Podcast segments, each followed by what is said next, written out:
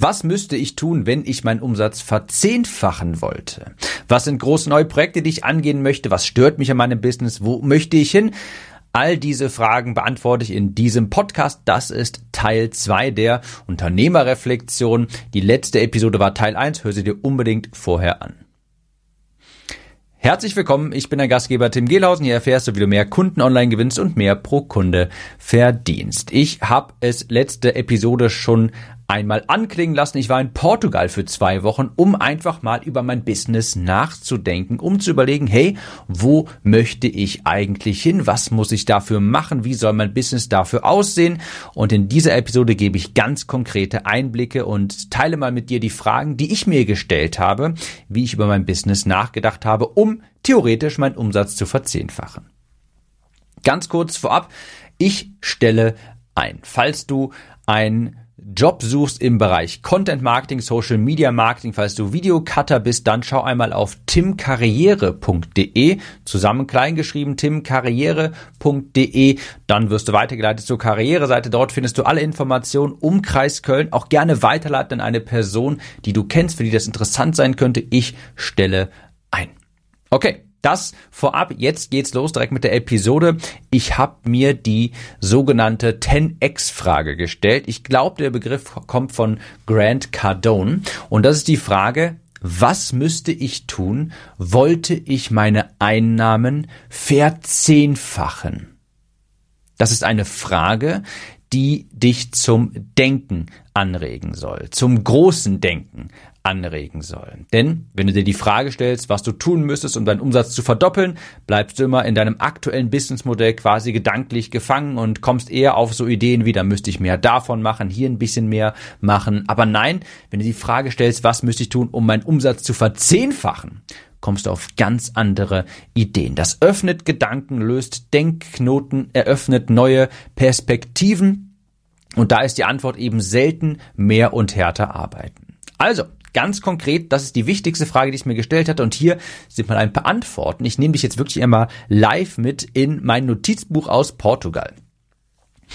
Mein erster Gedanke war beispielsweise, wenn ich meinen Umsatz verzehnfachen wollte, rein hypothetisch, dann bräuchte ich erstens ein High-Ticket Backend. Es sind jetzt viele Anglizismen dabei, also ein höherpreisiges Angebot für meine Bestandskunden. Und hier merkst du schon, ich habe in der ersten Episode gesagt, dass wenn du deinen Umsatz verzehnfachen willst, dass du dann häufig dein aktuelles Businessmodell mal neu denken musst, neu konstruieren musst, dich loslösen musst vom Status quo. Und genau das habe ich hier jetzt getan. Das war der erste Gedanke, der mir gekommen ist. Zugegeben, der Gedanke ist mir jetzt auch nicht erst seit Portugal gekommen, der ist jetzt dort herangereift, immer weiter, aber das ist eine andere Geschichte, hatte ich schon bestimmt seit einem Jahr. Und das ist jetzt die große Änderung, die ich in meinem Business tatsächlich vornehmen möchte. Ich möchte das Businessmodell grundsätzlich umstellen.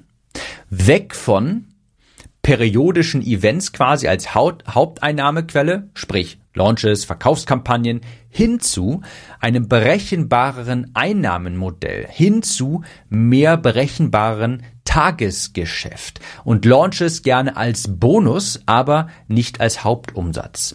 2024 möchte ich also nicht mehr denken, okay, dieses Jahr stehen zwei, drei Launches irgendwie auf dem Plan, sondern eher, okay, wir machen 2024 eher klassischen Vertrieb. Wir haben ein Gruppenprogramm, ein höherpreisiges. Das ist unsere Haupteinnahmequelle und Falls Zeit ist für einen Launch, okay, dann machen wir den zusätzlich, aber das ist erstmal hinten angestellt. Das bedeutet, ich brauche ein höherpreisiges Gruppenangebot mit klassischem Vertrieb, das dann auch gerne mehrfach fünfstellig kosten darf. Wie gesagt, das ist jetzt keine ganz neue Information. Deshalb habe ich ja zum Beispiel auch schon vor, es müssten jetzt knapp zwei Monate gewesen sein, Interviews geführt, Zoom-Interviews mit fortgeschrittenen Teilnehmern von mir, um mehr über die Wünsche, Herausforderungen und Probleme dieser Menschen für die potenziellen Kunden eines solchen Produktes herauszufinden.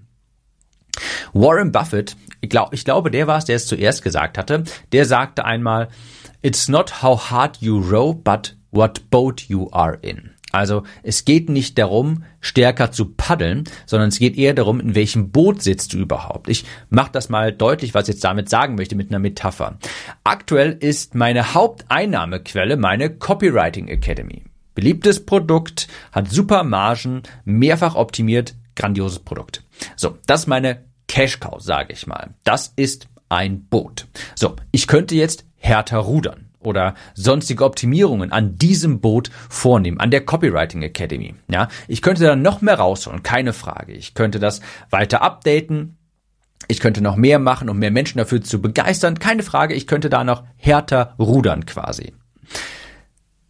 Aber vielleicht ist es einfach Zeit für ein neues Boot. Denn die Academy, ich bleibe jetzt mal kurz in dieser Metapher, die ist vielleicht ein kleines Speedboot, ja, das ist wunderbar, da kann ich jetzt, oder sagen wir mal, besser gesagt, das ist ein kleines Holzboot, ja, das, das kommt ihm zwar nicht ganz gerecht, aber um mal in der Metapher zu bleiben, die Academy ist quasi ein kleines Holzboot. Und jetzt kann ich noch vieles machen. Ich kann da einen Elektromotor dran schnallen. Ich kann mir neue Paddel kaufen, bessere. Ich kann irgendwie eine Titanbeschichtung drauf machen. Keine Ahnung, whatever. Ich kann viel an diesem Boot ändern. Aber ich muss am Ende des Tages dann trotzdem viel rudern und am Ende des Tages bleibt es ein Boot. Vielleicht ist es einfach Zeit, ich meine, wenn ich schneller zu einer Insel kommen möchte, dann ist es besser, wenn ich einfach auf ein Speedboot wechsle. Ich kann so viel machen, wie ich möchte an diesem Holzboot. Ich werde niemals die Geschwindigkeit von einem Speedboot erreichen. Das mit dieser Metapher quasi gemeint.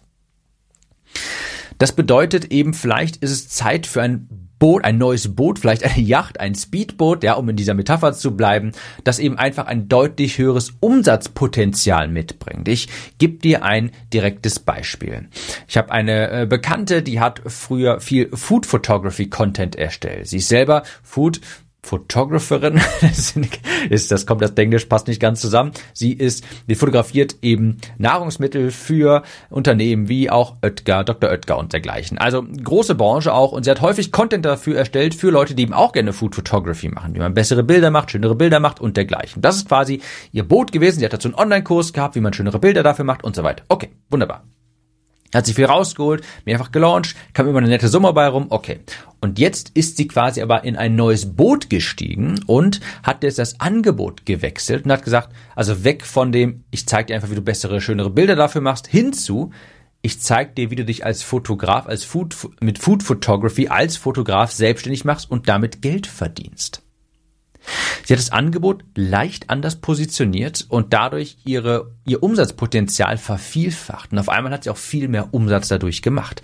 Das mit dieser Metapher gemeint. Das ist ein neues Boot, eine neue Möglichkeit, eine neue Option, um eben viel mehr Umsatz daraus zu holen. Auf deinem aktuellen Angebot ist auch eine Umsatzgrenze drauf. Irgendwann. Vielleicht ist sie bei dir sehr hoch. Vielleicht bist du schon in einem guten Boot und kannst noch eine Menge rausholen. Vielleicht bist du aber auch gerade in einem Boot, wo das Umsatzpotenzial einfach schlichtweg nicht so hoch ist.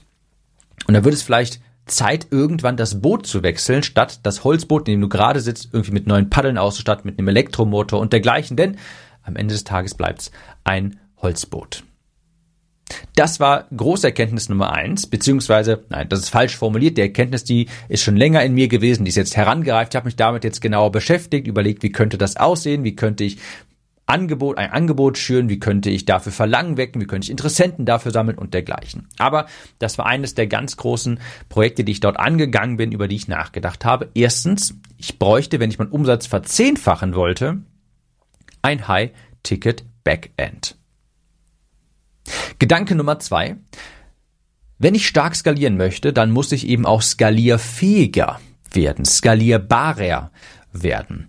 Das ist ein weiterer Grund für klassischen Vertrieb. Das ist einfach ein tolles Vertriebsmodell. Klassischer Vertrieb, sprich, jemand kann einen Beratungstermin bei dir buchen und dann ein Produkt kaufen. Ja, das wird dann über Zoom oder über das Telefon gemacht. So, warum mag ich das so? Warum ist das so sinnvoll? Weil das sehr skalierfähig ist, weil das standardisierbar ist.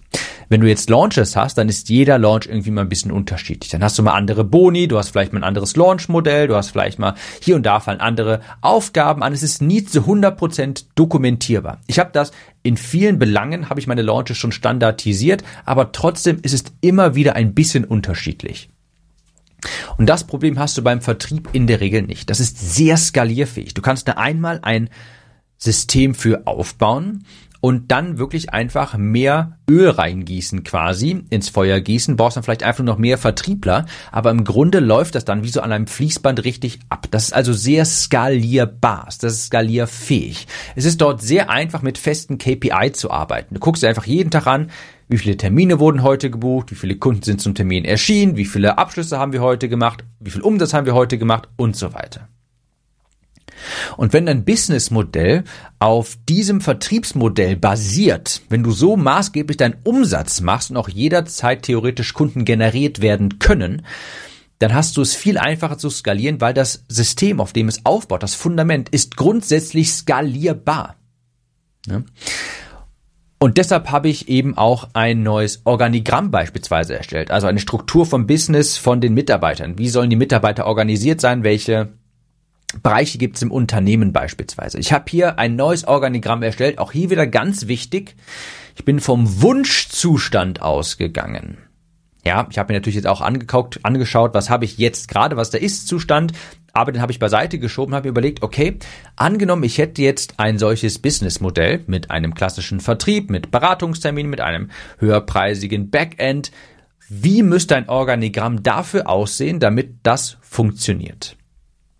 Nicht etwa die Frage, welche Mitarbeiter und Freelancer habe ich jetzt gerade und wie kann ich sie da irgendwie drin reinquetschen? Nein, wenn ich keine Einschränkung hätte, wie würde das dann aussehen? Und das werde ich dann nach und nach umsetzen, der Realität angleichen. Und das bedeutet eben auch, ich brauche klarere Verantwortungsbereiche, KPI für jeden Mitarbeiter. Ich muss Erfolg messbarer machen.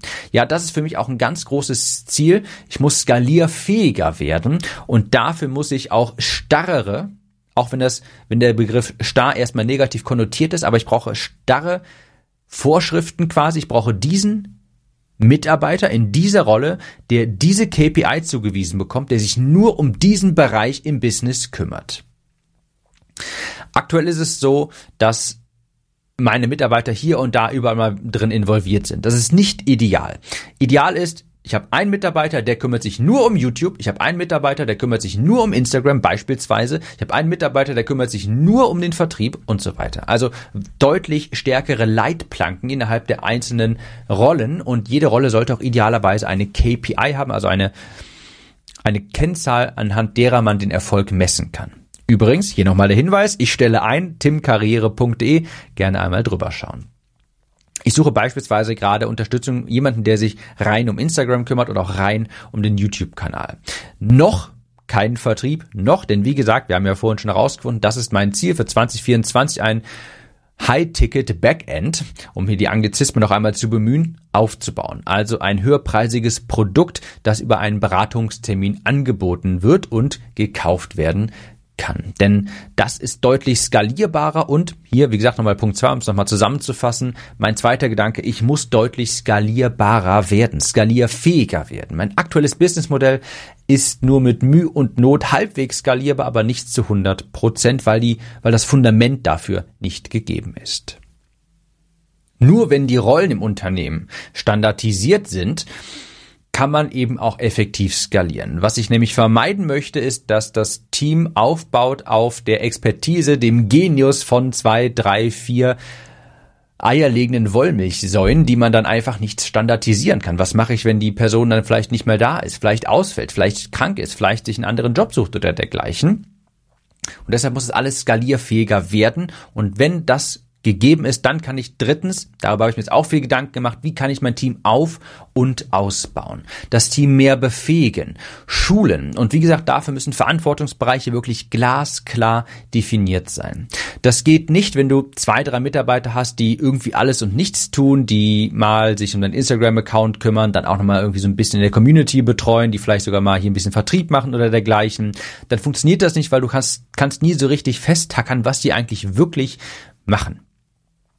Wenn du aber jemanden hast beispielsweise, der sich wirklich nur um deinen Instagram-Kanal kümmert, dann kannst du eben das auch systematisieren. Dann kannst du eine Liste von Aufgaben runterschreiben, die diese Rolle übernimmt, die zu dieser Rolle gehören, zu diesem Mitarbeiter, der diese Rolle übernommen hat, die dazu gehören. Und du kannst dazu dann auch KPIs definieren, beispielsweise jetzt, ich bleibe jetzt mal ein Beispiel von Instagram, jemanden, der sich nur um den Instagram-Kanal kümmert, KPIs könnten sein, so und so viele Beiträge pro Woche, so und so viel Follower-Wachstum pro Woche ist unser Ziel Und darum kümmert sich dann wirklich 100% nur eine Person. Nicht irgendwie noch dein Content Manager macht das irgendwie so halbwegs noch nebenbei mit. Nein, feste Rollen und für die sind dann auch eine Reihe von bestimmten Aufgaben definiert und für die kannst du dann auch Anleitungen zum Beispiel definieren, damit im Falle der Fälle, falls die Person ausfällt oder dergleichen ihr euch trennt, jemand anders diese Aufgabe schnell nochmal übernehmen kann. Ich meine, was machst du? Vielleicht hast du jetzt gerade auch einen Mitarbeiter, eine Assistenz, whatever im Team, die, sage ich mal, so deine rechte Hand ist. Die macht alles so, die macht vielleicht alles, aber auch nicht so wirklich. Die macht vielleicht ähm, in vielen verschiedenen Bereichen was im Marketing, im Verkauf, vielleicht im Produktmanagement. Was machst du, wenn die Person mal weg ist? Was machst du, wenn du mal stärker ausfällst? Und du kannst eben nur ein stabiles, skalierfähiges Team aufbauen, wenn du solche klaren Leitlinien hast. Also, das war auch ein ganz großer Gedanke für mich. Das war für mich ein großer Erkenntnis. Das ist jetzt nicht so, dass ich das zum ersten Mal gehört hatte oder mir der Gedanke zum ersten Mal kam. Aber in Portugal hat sich ja wirklich verfestigt, wie wichtig das ist, überhaupt ein skalierfähiges System aufzubauen. Ja, ich habe gerade in meinem Kopf, um hier eine Analogie zu bemühen, irgendwie so ein, ein Baugerüst vor Augen. Ja, und mein aktuelles Business, da ist das Baugerüst so, ja, das ist im Grunde stabil, aber irgendwie verlaufen da Planken mal auch irgendwie so quer, was nicht so richtig ist, mal liegt die vielleicht so ein bisschen schief, die eine auf der anderen. Und das ist nicht so wirklich richtig standardisiert, aber so ein richtig schön skalierfähiges, standardisiertes Businessmodell, ein Unternehmen mit klaren Rollen, da ist das Gerüst einfach ganz klar nach Plan aufgebaut, die sind alle sehr gerade, die Planken, die da drauf, die Stützpfeiler und so weiter. Ich weiß nicht, ob die Analogie jetzt wirklich die beste ist, aber die kam jetzt irgendwie gerade sofort in den Sinn.